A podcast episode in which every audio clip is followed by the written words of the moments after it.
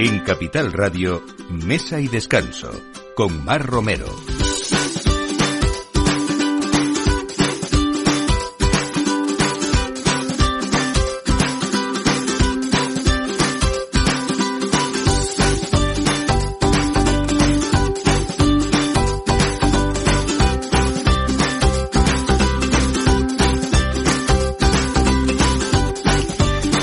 Buenos días, domingo 10 de septiembre y empezamos en esta nueva temporada de Capital Radio, aquí como siempre en mesa y descanso en esta hora del aperitivo, de reunirnos amigos y desde luego algo muy importante hoy es que en esta en este primer programa de esta nueva temporada no podíamos empezarlo de otra manera que como vamos a hacerlo, haciendo un homenaje a ese grande de la cocina. En este programa de gastronomía tenemos siempre grandes cocineros, grandes bodegueros, como saben, y hablamos siempre de vino y de buenos productos, pero hablamos de un maestro que se nos fue pues a mediados de agosto, el primer tres estrellas Michelin en España, que fue Benjamín Urdiain, y tengo que decir uno de los más fieles oyentes de este programa durante muchos años. Así que desde aquí, desde el cariño de amigos, no solamente desde la admiración también de lo que fue un gran hombre, no solamente un gran profesional, hoy vamos a tener con nosotros a dos personas que estuvieron muchísimos años a su lado, que le conocieron muy bien, tanto en lo profesional como en lo personal,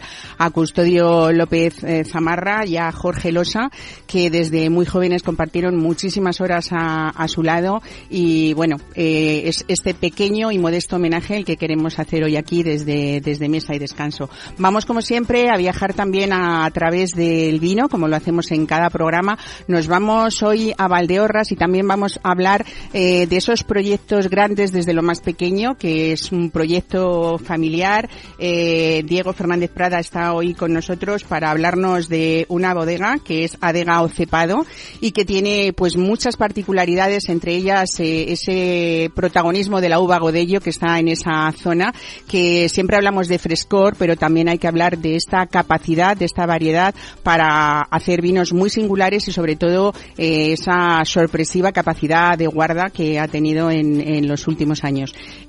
vamos a hablar también también hoy de un proyecto importante que lleva ya años en, en Madrid y que se llama Tripea. Eh, es un, eh, desde luego, seis años revolucionando el mercado de Vallehermoso con unos potentes sabores del sudeste asiático y realmente vamos a hablar de un menú donde empieza la temporada que hace Roberto Martínez Foronda y que también desde la experiencia de muchos años al lado de grandes cocineros eh, hablamos de este proyecto suyo personal, ¿no? Y luego también empieza esa época de no turismo, ya llevamos semanas porque este año lógicamente cada vez más se va adelantando la vendimia y tenemos siempre planes en familia. Y desde aquí les vamos a recomendar hoy pues uno importante desde Ribera del Duero que es Finca Villa Creces que celebra la llegada de este evento tan especial y que desde luego se celebra el próximo 16 de septiembre para que ustedes tomen nota en su agenda. Y ahí van a unir vendimia, vino y música para que los enoturistas disfruten de ese momento de la puesta del sol también entre las viñas y los pinos centenarios que rodean esta bodega. Así que todo esto a partir de ahora, acompáñennos con Juanma Cañada en la realización y quien les habla, Mar Romero. Bienvenidos a Mesa y Descanso.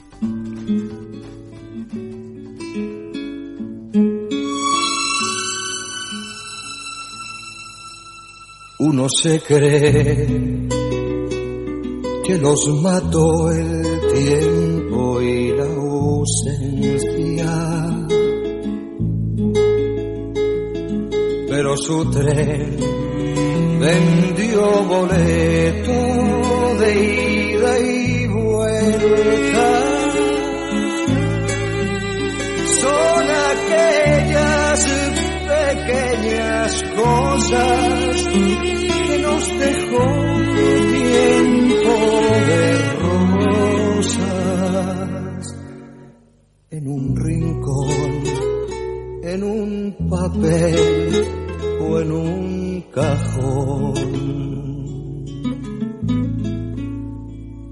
Como un ladrón te acechan detrás de la puerta. Te tienen tan a su merced Mesa y descanso con Mar Romero. Bueno, pues con esta canción que creo que viene muy a cuento por muchas cosas, ¿no? Hacemos homenaje a esta eminencia culinaria. Realmente le recordamos todos con ese traje siempre impecable, esos últimos años con su sombrero y sobre todo con ese cariño. Yo tengo que decir, lo he dicho muchas veces, que cada vez que venía Benjamín Urdiaina a este programa me traía siempre escrito de su mano y letra una receta que yo siempre colecciono y que a veces intento imitarle, por supuesto, desde la modestia en mi casa, en una receta muy especial que me dio para unas navidades de un cardo con almejas y con granada y que yo intento siempre eh, reproducir. Custodio López Amarra y Jorge Losa, buenos días, bienvenidos a los dos. Muy buenos días, Mar. Y gracias por estar aquí, ¿no? En este pequeñito homenaje que, intentamos hacerle desde el siempre estar contigo, pero sobre todo hoy, ¿no? Sí. Sobre todo hoy que se le hace un homenaje a un a un compañero, a un amigo, una persona irrepetible. Bueno, eh, yo creo que, que, Benjamín, como siempre decimos, ha recibido afortunadamente muchos homenajes en vida, que yo creo que eso le gustaba, eh, que la gente tuviera ese reconocimiento. Quizá todos se lo hicieron en los últimos años pensando un poco que el hecho de ser en su tiempo y cuando fue el primer tres estrellas Michelin, en aquella época no era como ahora que todos los cocineros son, todos queremos ser o todos los jóvenes y pequeños quieren ser cocineros. En aquella época el protagonista del cocinero quizá no fuera tanto, ¿no? Y no se le dio quizá esa importancia que tenía, pues a nivel internacional, que es lo que suponen tres estrellas Michelin en el mundo, ¿no? Sí. Y ser el primero de España, además. Incluso él no se dio ninguna importancia cuando se la dieron, por lo que contaba muchas veces que le preguntaron qué hizo cuando le dieron la tercera estrella Michelin, que ahora es tan relevante. Y en esa época, pues él siempre contestaba, pues seguir trabajando. Claro, no había otra, ¿no? No lo recibió en el restaurante, contaba, y, bueno, pues siguió trabajando, tampoco le dio excesiva importancia, lo tenía, pero él era así. Sí, quizá cuando se consiguió en la tercera estrella, que fue en el año 87, eh, bueno, él no era el propietario, no salía generalmente, no salía casi nunca a la sala. Eso te iba a preguntar, Custodio, porque en aquella época tampoco había costumbre de que el cocinero mm, preguntara a los clientes qué tal lo habían pasado, si habían disfrutado, ¿no? No se daba la vuelta por la sala. No era costumbre, es más, él salía cuando algún cliente le reclamaba, entonces salía solamente a esa mesa pero ya había muchos clientes que decían, oiga, ¿por qué sale el cocinero solamente a esa mesa y no viene a la mía, no? entonces ya tuvo que salir, entonces ya últimamente ya salía prácticamente a todas las mesas, él preguntaba, eh, bueno, eran otros tiempos eh, y sobre todo fundamentalmente que no era el propietario, ¿no? Si él hubiese sido propietario, pues lógicamente, pues él hubiese, hubiese hecho lo que él hubiese, hubiese apetecido, ¿no? Bueno, justo se cumplen este año 50 años de Zalacaín, el 15 de enero de 1973, eh, ese marino mercante que fue Jesús Ollarvide, que quien sí era el propietario y a quien vosotros creo llamabais patrón, que era un poco como casi fuera, si fuera un buque, ¿no? un buque insignia al final es lo que ha sido, ¿no? Zalacaín. Sí, es verdad, ¿no? Le decíamos patrón, le decíamos don Jesús y bueno, era un hombre de mucho respeto él y la señora, que por cierto ahora también ha muerto la, la hermana, la hermana de la señora, y ha muerto hace nada, hace 10 días o 11 días, unos días antes de la muerte de Benjamín, ¿no?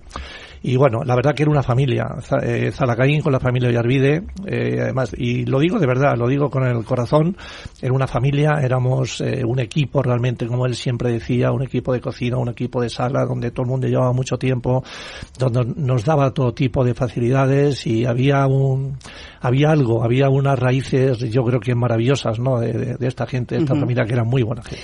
Bueno, Custodio, yo te he invitado aquí porque al final ese trío primero de Zalacaín, del que todo el mundo ha hablado siempre, ¿no? Ese trío mágico que era Benjamín Urdiaín, José Jiménez Blas y, tú, Custodio López Amarra, tú como sumiller, eh, Blas en, la sala y, Benjamín en la cocina.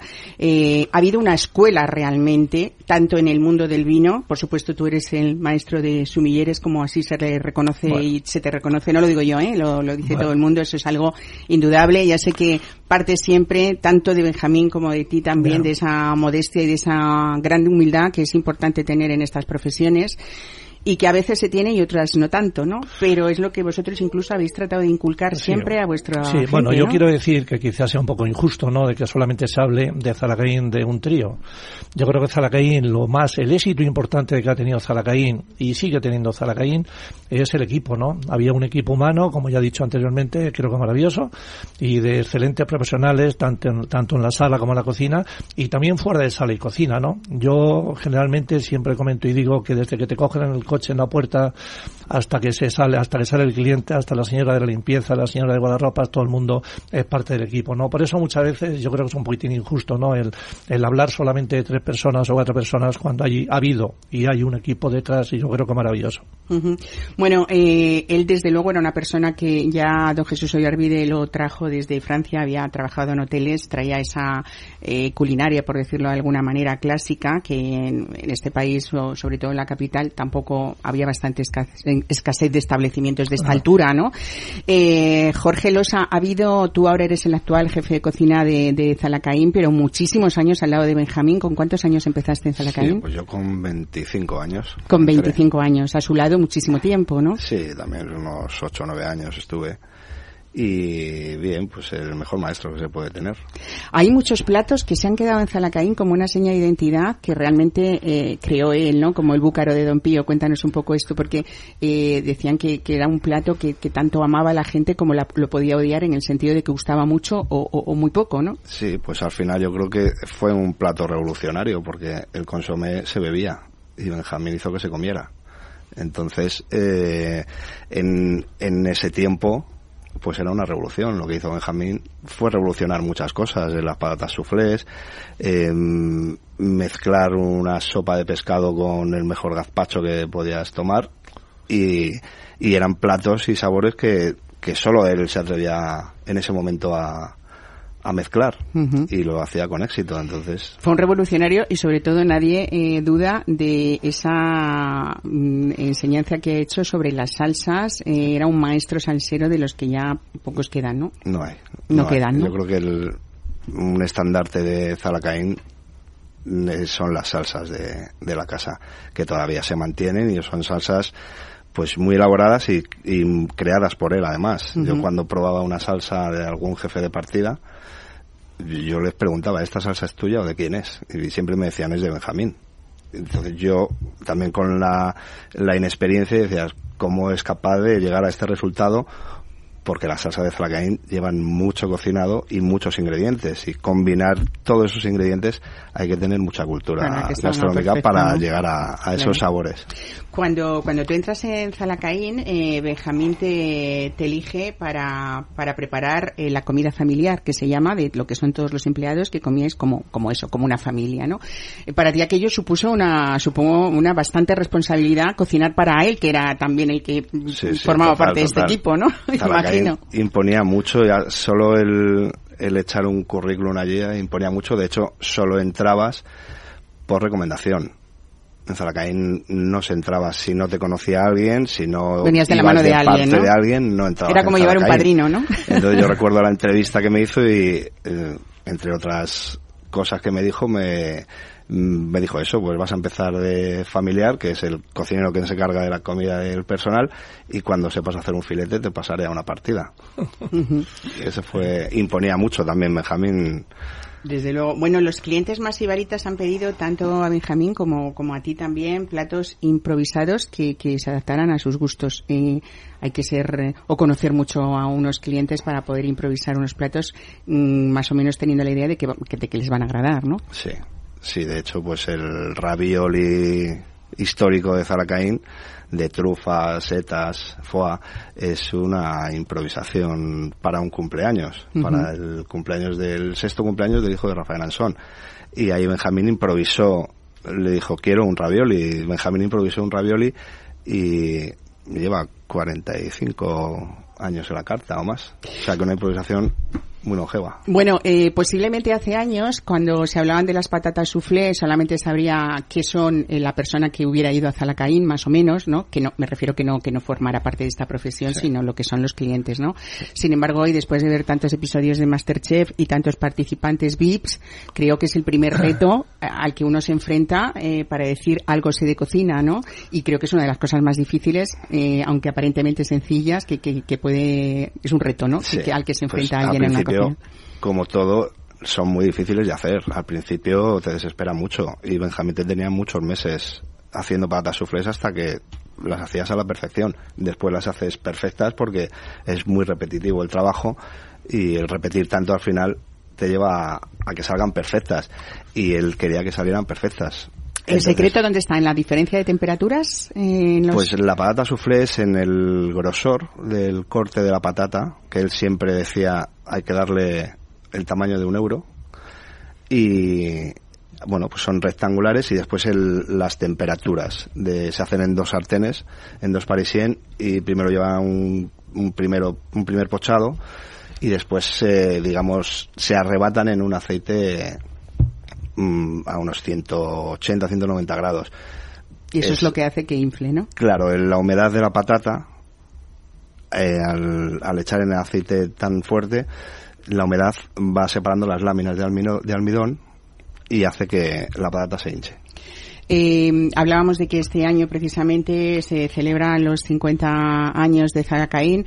Eh, desde luego siempre tenemos que hablar de ese pasado, del presente y por supuesto del futuro, que para eso pues supongo que los nuevos dueños han hecho ese camino de querer que continúe.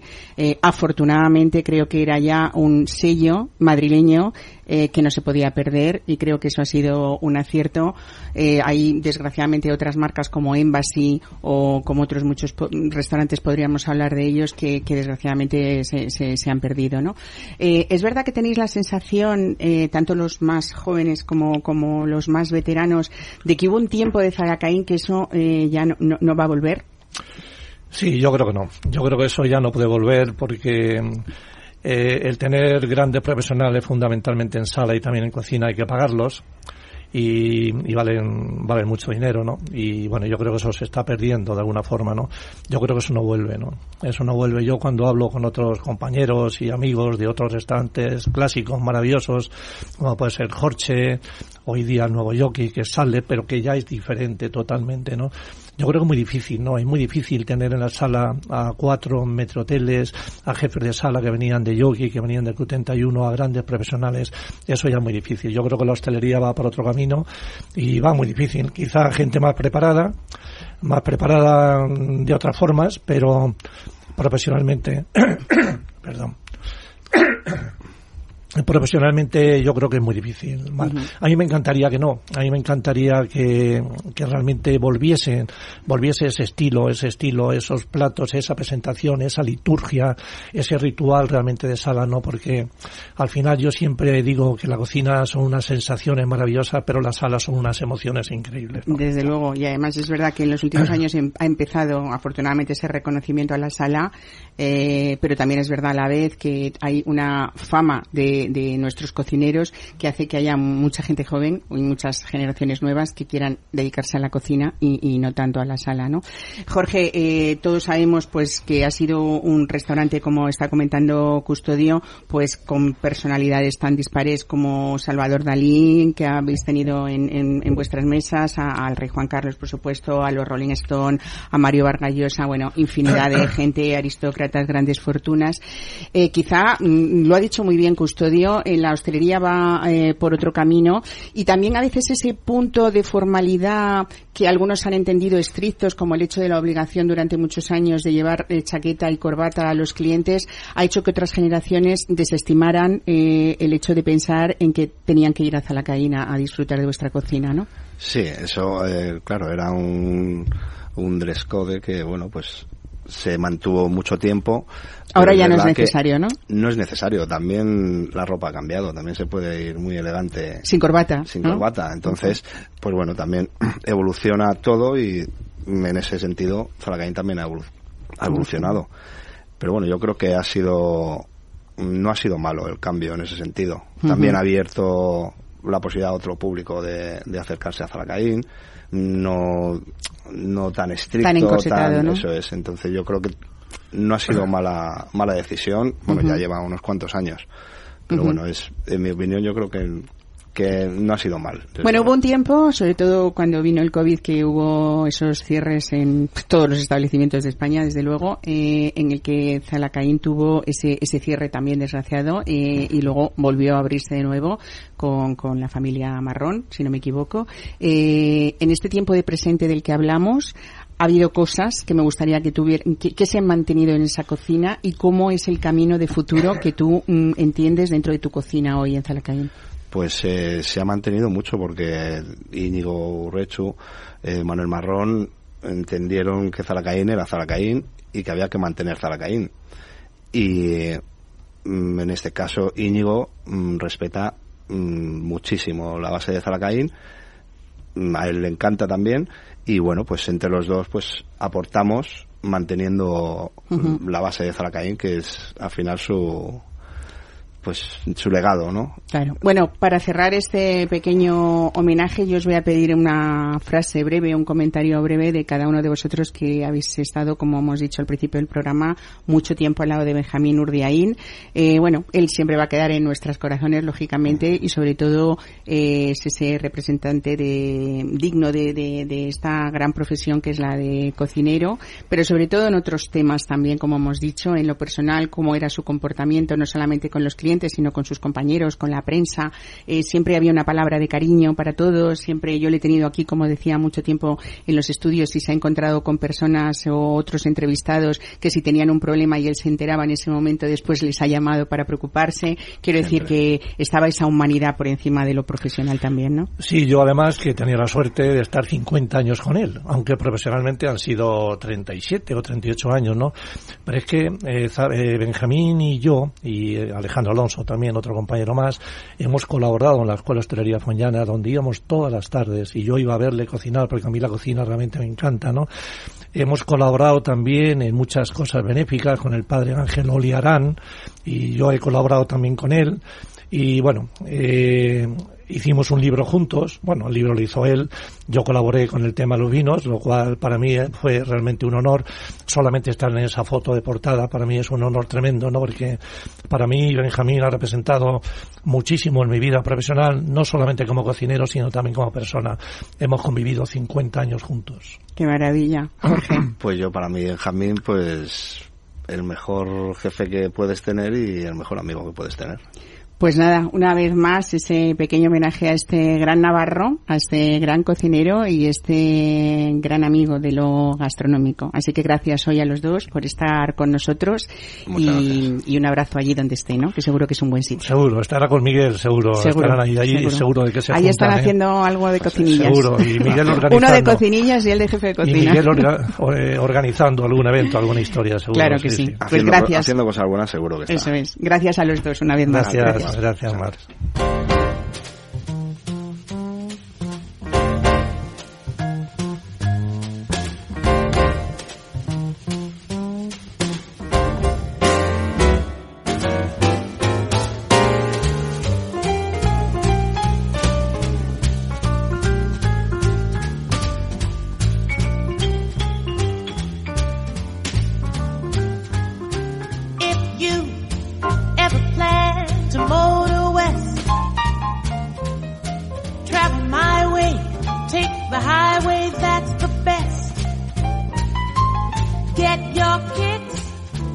Y descanso. Capital Radio.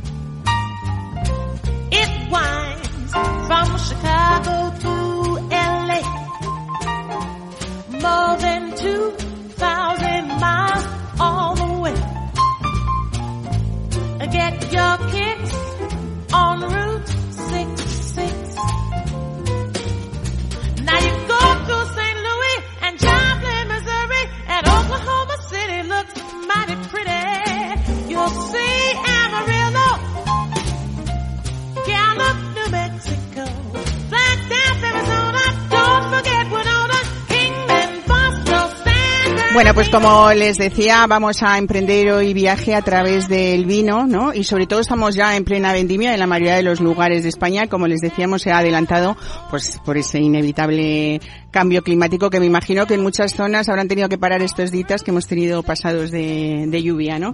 Eh, vamos hoy, como les decía, a hablar de una bodega familiar. Qué bonitos son esos proyectos, ¿no? Donde uno pone ilusión cuando ya son tercera o cuarta generación. Este es el caso de Diego Diego Prada. Buenos días, Diego. ¿Qué tal? Hola, buenos días, Mar. Bueno, nos vamos hasta Valdeorras, de la mano tuya y de, Adega Ocepado. Eh, Valdeorras, eh, para quien no conozca mucho esa comarca, es la comarca más oriental de la provincia de Ourense. Está situada en la Galicia próxima a, a León también. Eh, y desde luego eh, es una región gallega donde es verdad que reina la godello, aunque luego hay godello en otras zonas como en el Bierzo, pero no mucha gente sabe que también hay otra variedad importante donde se hacen de, de la que salen grandes vinos, que es la, la garnacha tintorera, ¿no? Y que tiene un potencial enorme. Sí, así es. Al final, bueno, Valdeorras, eh, en la actualidad parece que, que, el godello en sí está de moda y, y, Valdeorras, pues la verdad es que lleva ahí muchísimos años, es la segunda denominación de origen más antigua de Galicia después del, del Ribeiro y sí es cierto que, que bueno, que, que aunque lo decimos de, con cierta eh, chascarrillo, ¿no? Al final, si, si, es Godello es de Valdeorras es 100% Godello, eh, si no es otra cosa, ¿no? Porque al final, bueno, sabéis que Valdeorras... Eh, un Godello de Valdeorras está seguras de que el 100% eh, es de la variedad Godello y eso es un, es un valor que hay que, que hay que reflejar.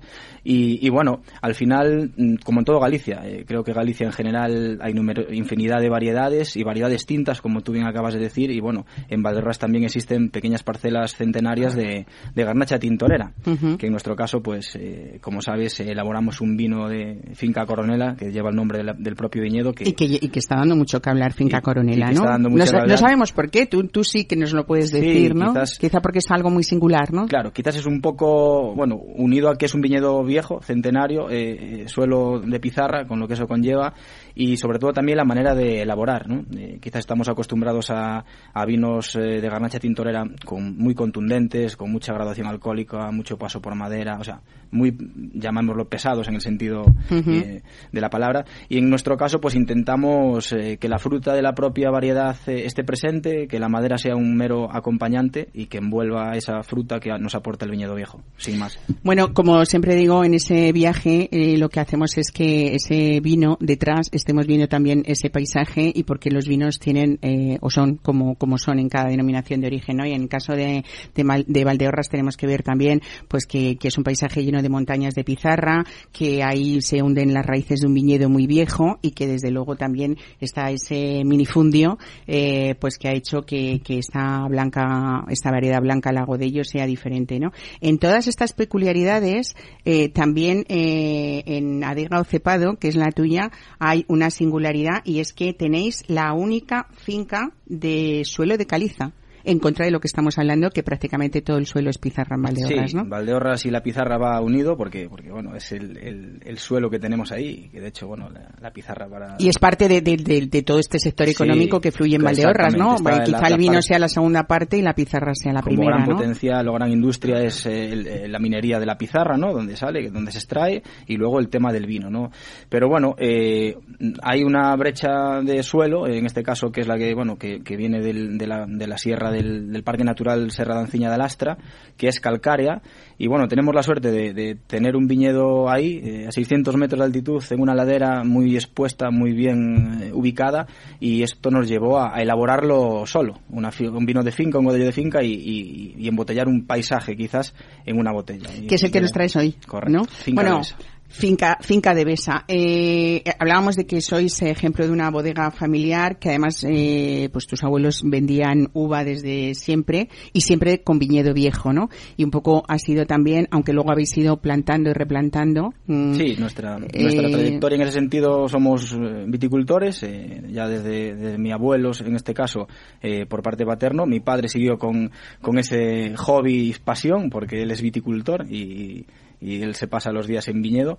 Y bueno vendíamos la uva hasta que en 2008 decidimos pues elaborar lo que nuestras viñas producían eh, y, y, así así empezó el proyecto. Muy unido a lo que nuestros compañeros que aprovecho para para compartir que es un placer eh, compartir eh, mesa con hablando de Zalacaín de lo que representa y del maestro eh, custodio que, que, para los que somos del mundo del vino es un referente desde luego en, entonces es ese término de familia de equipo que ellos nos comentaban antes en nuestro caso es similar no deja de ser un proyecto familiar eh, que irá creciendo poco a poco de manera controlada, pero siempre uh -huh. partiendo con ese criterio. Eh, Diego, en los años 70 se inició, eso fue muy importante en Valdeorras, ¿no? Porque se inició un proyecto de recuperación de la variedad Godello eh, tenía un nombre que era la reestructuración de viñedos de, de Valdeorra, Revival, eh, y este programa sirvi- sirvió sobre todo para empezar un proceso de, puesta en valor de, de esta variedad que aparte de, que es de una calidad indudable, la Godello, es verdad que habla- hay que hablar siempre de ella de, eh, elegancia, de sabrosidad, de buena acidez,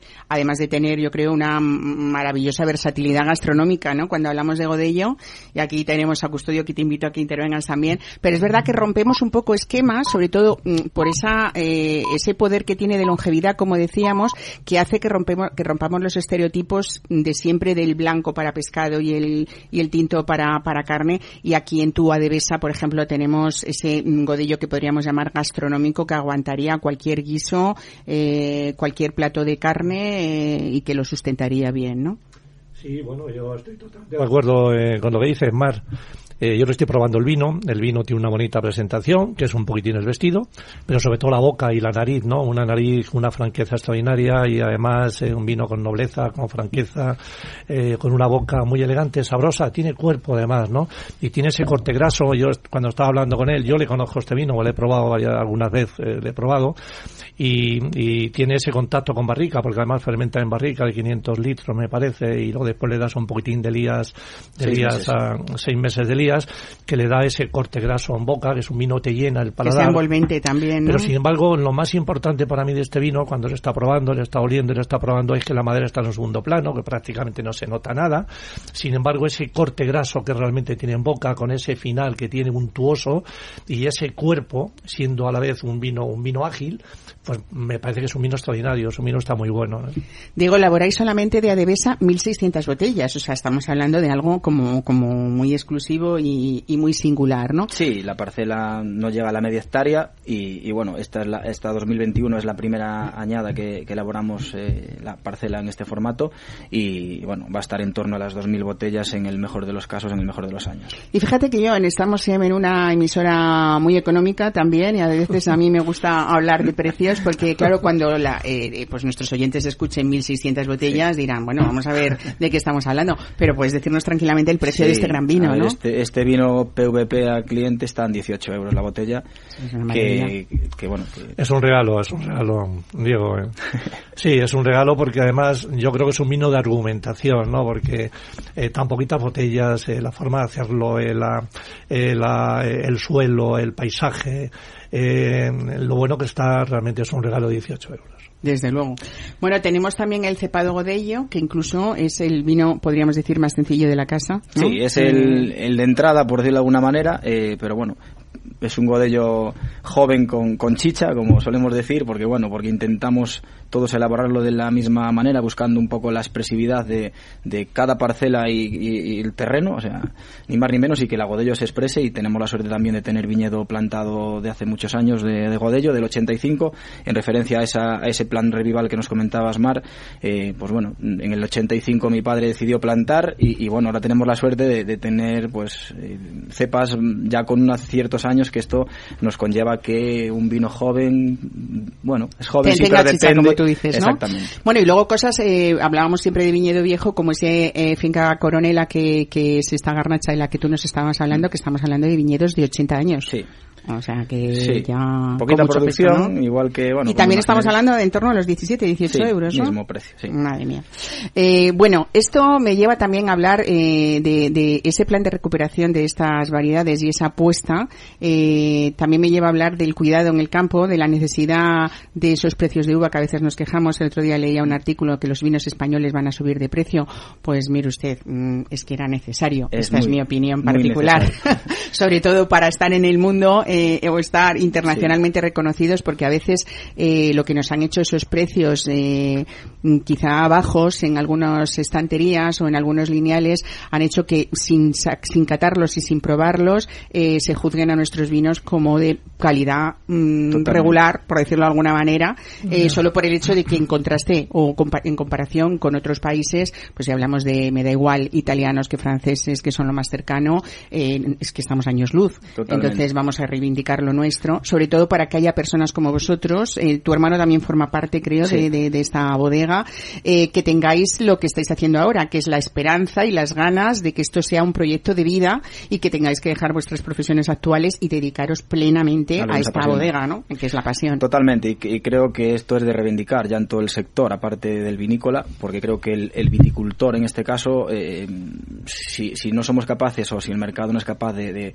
de pagar un valor decente eh, por un kilo de uva, es imposible que, que ese señor pueda producir o pueda vivir de ello. Entonces, al final, creo que es una cadena y creo que, ¿por qué no el vino español? O sea, ¿qué le tenemos que envidiar a, otros, ¿no? A otros, a otras regiones? Eh, no entiendo. Entonces, bueno, creo que es necesario darle una vuelta a esto y creo que tenemos que poner en valor lo que, los, lo- el vino que tenemos en España.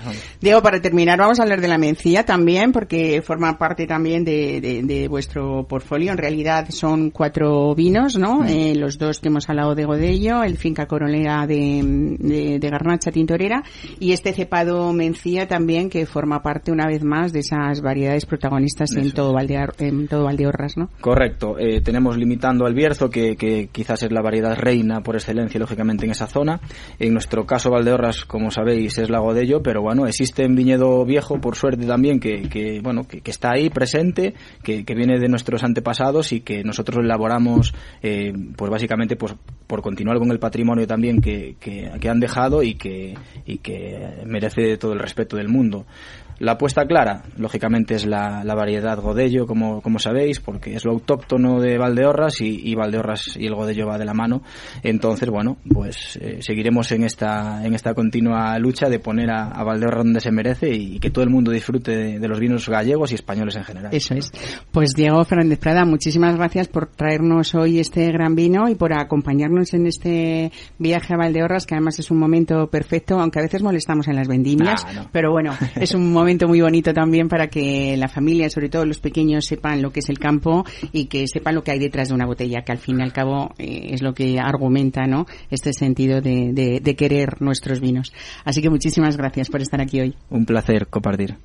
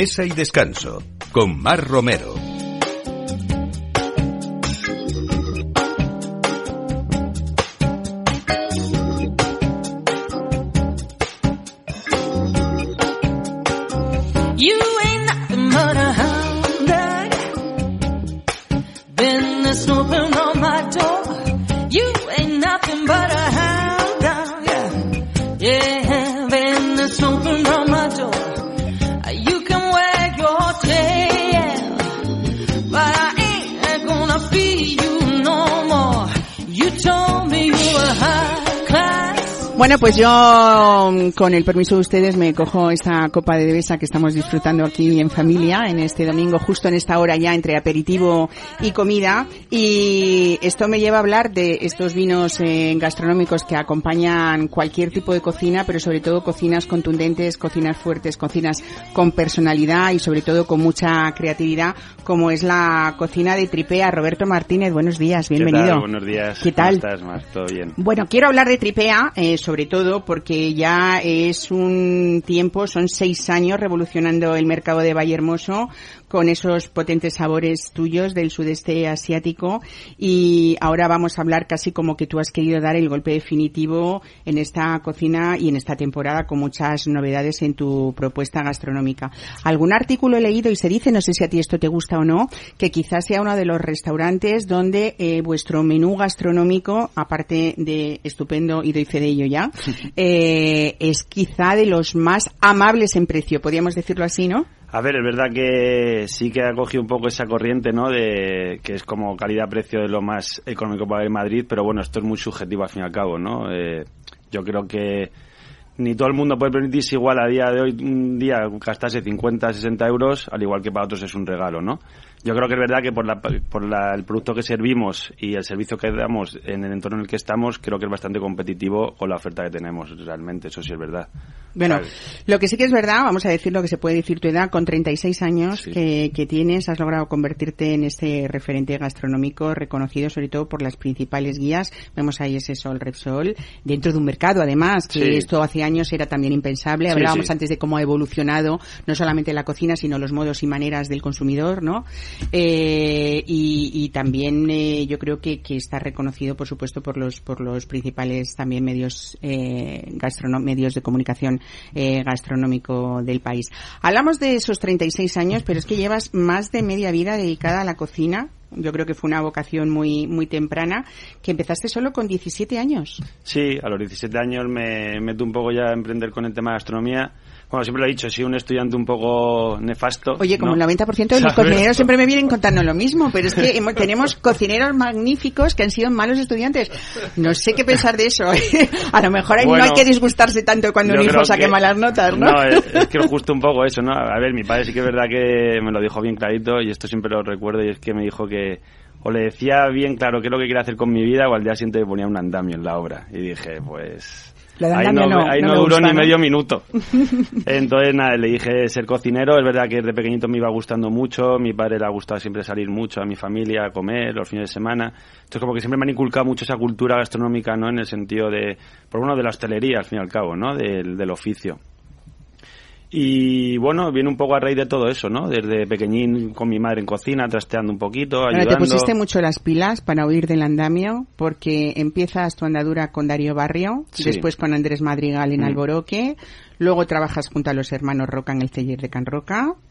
Bueno, eh, te puedes después eh, cuando cuando hizo el nuevo proyecto en Casa América Andrés Madrigal te vuelves a reincorporar Sí. en Madrid con él y luego vamos a hablar también de esa estancia en Lima, esa curiosidad tuya para trabajar con con algunos eh, de los mejores chefs del país como Pedro Miguel Siafino en Sí, Malabar sí.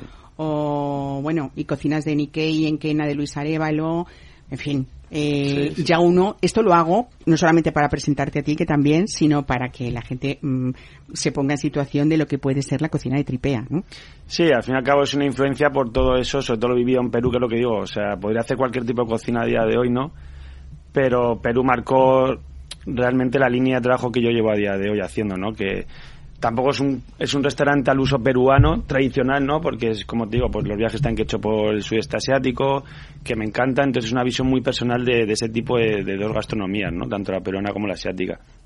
Bueno, ¿cómo, es ese menú de eh, degustación que tú es la apuesta con la que abrimos la temporada, eh, la tuya y la nuestra, aquí en, Capital Radio, eh, durante comidas y cenas, mm, que es un poco como tú has hecho una especie de eslogan de que hay que gozar comiendo, ¿no? Sí, al fin y al cabo el eslogan es come y flipa, ¿no? Que realmente la palabra se hizo un poco como come and flipa, ¿no? Que era en el inglés, pero bueno, luego nos dimos cuenta que realmente come, come, o sea, es, ¿no? El- En el sentido de la palabra es, eh, es lo mismo, pero otro en inglés. Eh, pues bueno, ya te digo, o sea, el menú se compone de ocho platos a día de hoy, que pues parten desde una parte vegetal que es una alcachofa confitada que luego va frita, con aderezos peruanos. Entraríamos en un bloque que así lo hemos definido un poco, son tres ceviches que van de menor a mayor temperatura, pasas por uno frío, uno templado y terminas con uno caliente, que es el perdón, que es el clásico que tenemos desde el primer día, que es inamovible, que es un ceviche de Ese- mejillones. Ese ya está consolidado Sí, del ese todo, ya- ¿no? ¿Cuál, cuál? Ceviche de mejillones caliente, con ají amarillo y unos noodles, que al fin y al cabo te acabas haciendo unos tallarines acevichados, que es lo que decimos, ¿no? Luego pasaremos a la parte de los dumplings, pero que la hemos secuenciado un poco con la parte chifa, que sería la cocina entre la china y la peruana, ¿no? La influencia de la inmigración que hubo china en Perú. Y luego terminamos con un plato de carne, que es una carrillera guisada, pero le damos un toque Thai que parte de una sopa, que esa sopa se traduce a una, a una reducción que es casi una demi-glace de carne, para potenciar mucho más el sabor y, ¿no? y dejarlo Buenísimo. más meloso. Yo fíjate que no soy muy amiga de la carrillera Sí. y sin embargo reconozco que son elaboraciones además muy complejas, muy Sí, complicadas. es lo que digo, ¿no? que es una elaboración diaria, eh, todo se hace fresco por servicio prácticamente, el bao es de masa casera y diaria por servicio también, todo el abril los mejillones se hace por turno, todas, todas las pastas son caseras, o sea, todo es muy al momento, al fin y al cabo. O sea, más que nada, y es que es real porque no tenemos espacio para guardar. O sea, es que Claro. es una barra con una mesa de frío y un congelador. O sea, es que no, no hay más. O sea, que es lo que ves es lo que es. O sea, Bueno, eso es importante también, Sí, sí. ¿no? La sinceridad en la, No hay en la más, o sea, cocina. bueno, hay un postre que es un curioso arroz con leche de coco que tú has hecho que suponga una vuelta de tuerca a ese postre tradicional, ¿no? ¿Cómo- ¿Cómo es? Sí, pues al fin y al cabo hemos hecho una, una mezcla entre el, el arroz con leche tradicional nuestro con una mazamorra peruana, que al fin la mazamorra es como mucho más densa, más pesada, ¿no? Muy dulce. Y en este caso lo que hemos hecho es la elaboración del arroz, la hacemos con leche de coco. Y luego lo que hacemos con esa crema, es- ese arroz es triturarlo hasta que se queda como una emulsión. Entonces queda como una crema densa. Eh, luego el arroz lo suflamos y lo freímos. Eh, terminamos con una reducción de chicha morada y vinagre balsámico, que en este caso la chicha sería una bebida típica peruana, es una infusión de maíz morado con especias y demás. Naranja con cual y arándanos. Entonces realmente es un juego un poco de texturas este postre, ¿no? Y ah, induce un poco como a la infancia también, yo creo, yo lo recuerdo a veces como un tazón de cereales, por así decir, ¿no? Bueno, tú lo que intentas al final es que el- eh, la persona que está ahí disfrutando de, de- de este menú de degustación reconozca de alguna manera lo, lo que está comiendo y le traiga recuerdos también, ¿no? De, de cuando era Sí, pequeño. al fin y al cabo son productos un poco más locales o cosas que tú has podido llegar a guisar, ¿no? Siempre tienen como un guiño, ¿no? Un componente. Pues el atún es un gazpacho acevichado, la, la leche de tigre, ¿no? Va con una elaboración súper tradicional andaluza, ¿no? Que es al fin y al cabo cortar una mayonesa, pues esto es lo mismo, pero con una leche de tigre, es una base ácida y eh, la mayonesa en este caso es japonesa, que le da un poquito más de sabor y textura, ¿no? Entonces, pues bueno, jugamos siempre un poco con todo eso, ¿no? Haciendo referencias un poco a nuestra cocina, al fin y al cabo. Bueno, en Tripea, como en cualquier buen restaurante, hay que hablar de esa carta líquida que tú también has intentado que en esta nueva temporada se renueve de, de alguna manera, ¿no? Hay nuevas incorporaciones para, para acompañar esa experiencia gastronómica. Cuéntame la apuesta un poco. A ver, la apuesta realmente, o sea, yo en esto sí que es verdad que la parte líquida yo no me adentro tanto, es más la parte de la chica de sala y, mi socio, que son un poco los que llevan más la parte de del vino, ¿vale? Entonces, bueno, nosotros siempre recomendamos, nosotros tenemos una selección, aparte, no muy grande, porque tampoco tenemos espacio, tenemos una cava de vino, eh, no cabe mucho, pero tratamos de ir cambiándola constantemente y meter referencias que, bueno, sean un poquito más particulares. Eh, yo siempre recomiendo, eh, de hecho, seguramente empecemos ahora con el tema de los champanes por copa, porque al ser una cocina ácida con esos picantes, el champán ayuda muchísimo, ¿no? La burbuja, al fin y al cabo. Trabajamos la línea en los Pennat también, que nos gusta bastante, pues como te voy diciendo. Al fin y al cabo es un vino un poco más asequible que un champán, ¿no? Y puedes dar un poquito más esa promoción a que la gente consuma eso, ¿no? Parece que a veces dices palabra champán y es como tienes que arruinarte ahí, ¿no? Y, o sea, tenemos una media de 55 euros el champán. champanes de que- pequeños productores que Sí, son precios trabajamos con Florán, ¿no? que bueno, supongo que lo conoceremos. Y ya te digo, el tío selecciona muy bien sus viñedos, entonces es de producción también muy pequeñita, entonces mola, ¿no? Y luego el tema de los jereces también, los vinos del sur, ¿no? Pues también funcionan muy bien con todo lo que nosotros Son hacemos. bastante comodín, ¿no? En Sí. este caso, con tanta mezcla Sí, quizá sí, de especias y de... Eh, es una apuesta clara también, eh, Roberto, por esas eh, pequeñas joyas de bodegas nacionales, ¿no? Que tú has hecho. Sí, nos gusta eso, como te decía, trabajar con, con productores un poquito más seleccionado todo y no tener lo que se puede encontrar igual en todos los restaurantes, ¿no? Siempre entendiendo que estamos dentro de un mercado, que no podemos pasarnos tanto con el precio de lo que seleccionemos, porque al fin y al cabo tampoco podemos poner más caro casi la carta de vinos que la propia comida, ¿no? Porque Claro. tristemente hoy en día no se entiende muy bien cómo voy a gastar más en una botella que en un menú de ocho pasos, ¿no? Al fin y al cabo la comparativa siempre tiende a ser eso, ¿no? Cantidad, no calidad, ¿no? Entonces, Ujú. pues bueno, tratamos de llevarlo un poco equilibrado todo. Bueno, hay un cóctel insignia de la casa que nos traslada directamente a Perú y que esto, por supuesto, se mantiene, ¿no? Sí, bueno, es un, es un pisco sour tradicional, ¿vale?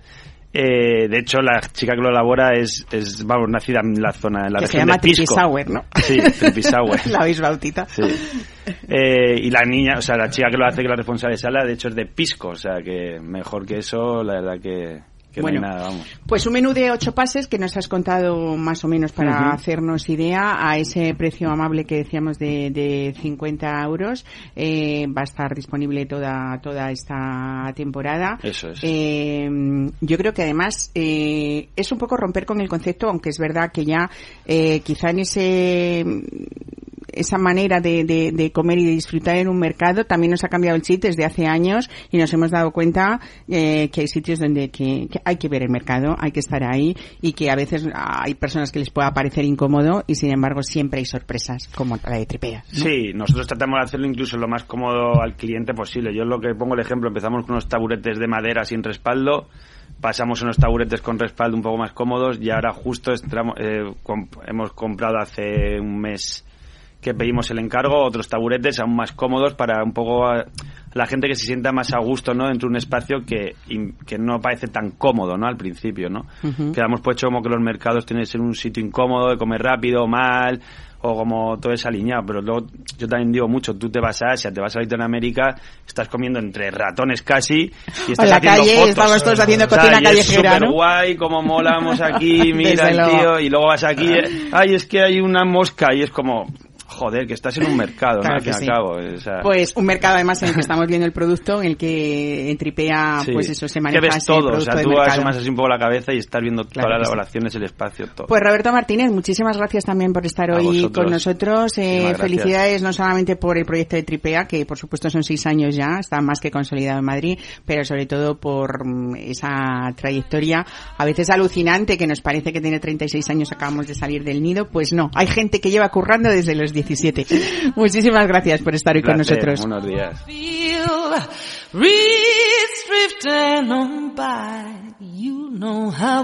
Mesa y descanso con Mar Romero.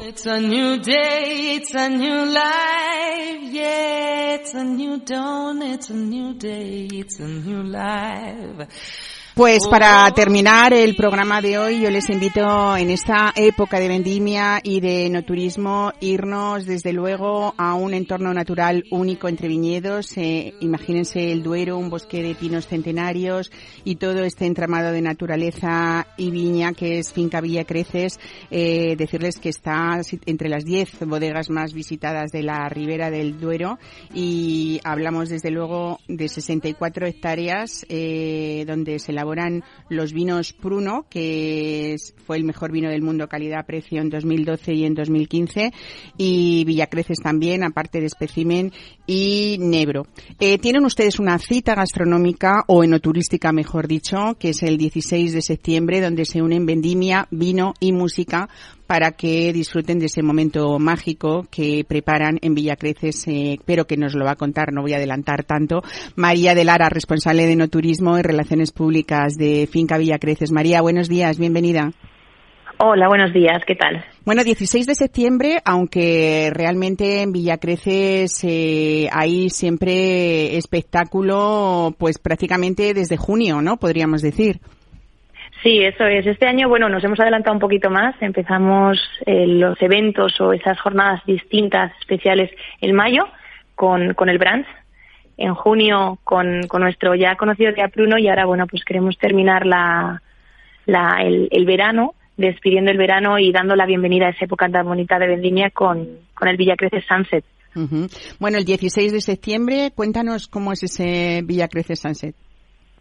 Pues bueno, sería la segunda edición del evento y al final lo que queremos es dar la, la bienvenida de- a la vendimia y disfrutar de abrir las puertas ¿no? de este entorno maravilloso del que podemos disfrutar día a día los trabajadores, pues a que, a que todo el mundo que le guste la naturaleza, el vino, pueda venir a, a ver ¿no? y, maravillarse con los atardeceres que, que disfrutamos aquí en Finca Villacreces entre viñedos.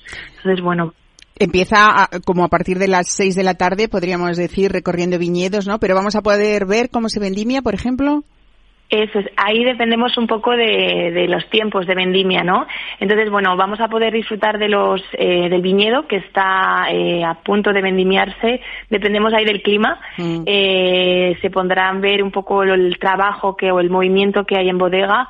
Eh, habrá salas abiertas como las salas de barricas o la parte más antigua de la bodega, de la bodega, pues como eh, las eh, el vino más especial, los establos o, o la capilla estarán abiertas para que los visitantes lo puedan ver y estaremos desde las nueve desde las seis y media hasta las nueve de la noche. Hasta las nueve para descubrir ese atardecer, como decíamos, entre, entre los viñedos. Eh, María, cuéntanos, eh, ¿hay un precio para entrar? Y cuéntanos también eh, qué manera tenemos de reservar, si estamos a tiempo para el 16 de septiembre. Sí, estamos a tiempo, aunque debo de decir que quedan las últimas entradas, las 25 últimas entradas. El precio son 25 euros por, por persona. También pueden venir menos de edad en este caso. ¿Y esto qué nos 10 euros. incluye? Ah, los menores 10, muy Sí. bien. Bueno, Sí, menos el vino 10 que ellos no tomarán, a lo mejor pueden tomar mosto o no. Sí, eso es. Tendrían mosto o agua para que disfruten ellos también de la jornada. Y bueno, pues esto incluiría dos copas de vino, una de Pruno y otra de Finca Villa Creces. Ujú. Eh, el concierto del grupo Wine Notes, que bueno cantan canciones pop rock en castellano y en inglés. Ya estuvieron la edición pasada y la verdad que amenizan y entretienen a todo el mundo. Eh, y una degustación de, de ibéricos de Lándiga para, para cuando lleguen y bueno, para abrir boca ¿no? En- y empezar a, a disfrutar de, de la jornada. Además, bueno, pues de poder ver ese atardecer en un momento tan especial de- del año como es para nosotros. Pueden ver las salas que tenemos abiertas de la bodega y bueno, pues caminar entre los viñedos que si no están haciendo la vendimia estarán a puntito y también es un momento muy bonito de ver cómo, cómo los racimos están ahí ya a punto de ser vendimiados. María, hay que decir que si llevamos una mantita para poder ubicarnos sobre el césped y frente al escenario, mucho mejor, ¿no? Por si acaso. Eso es, sí, siempre lo, lo recomendamos, ¿no? Para, para todavía disfrutar más de, de la actividad. Siempre, bueno, si no, si no tienen, no se preocupen que nosotros aquí vamos a disponer de, de ellas, pero bueno, si traen su manta, eh, bueno, podrán disfrutar de, de todo en, en su apogeo. Ujú. Pues María de Lara, muchísimas gracias por, por contarnos esto. Hay una página web donde se puedan reservar. Eh, Sí, fincavillacreces.com, en el apartado de no turismo, en, buscan Villacreces Sunset y ahí lo, lo encontrarán. De acuerdo. Pues María de Lara, responsable de no turismo de Finca Villa Creces, muchísimas gracias por, por contarnos esto y por avisarnos que todavía estamos a tiempo. Gracias. Buen fin de semana. Muchas gracias a vosotros, adiós. Adiós.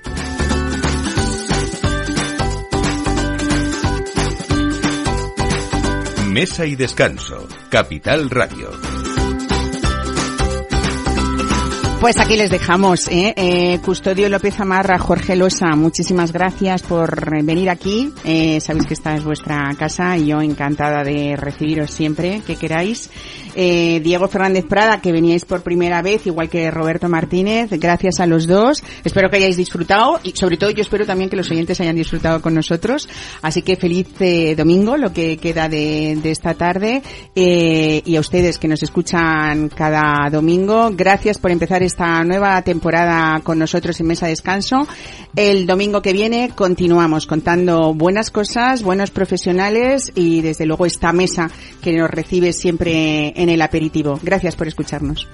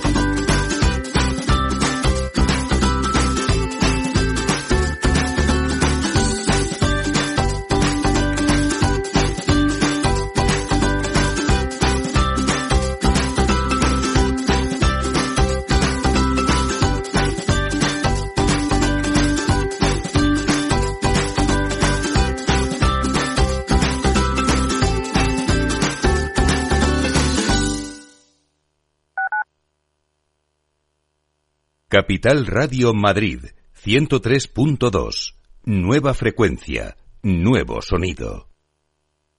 Restaurante Ferreiro, todo el sabor de la cocina asturiana con los mejores pescados de pincho de nuestros mares y nuestras carnes del Principado. Recetas sabrosas y actualizadas junto a los platos más emblemáticos de la alta cocina asturiana. La fabada, premio la mejor de Madrid 2017 y las verdinas con bogavante y almejas. Pruebe nuestro famoso arroz con leche y nuestros menús diferentes en cada temporada. Calle Comandante Zorita 32, teléfono 91 553 9342. Una recomendación del programa gastronómico Mesa y Descanso. Esto te estás perdiendo si no escuchas a Rocío Arbiza en Mercado Abierto.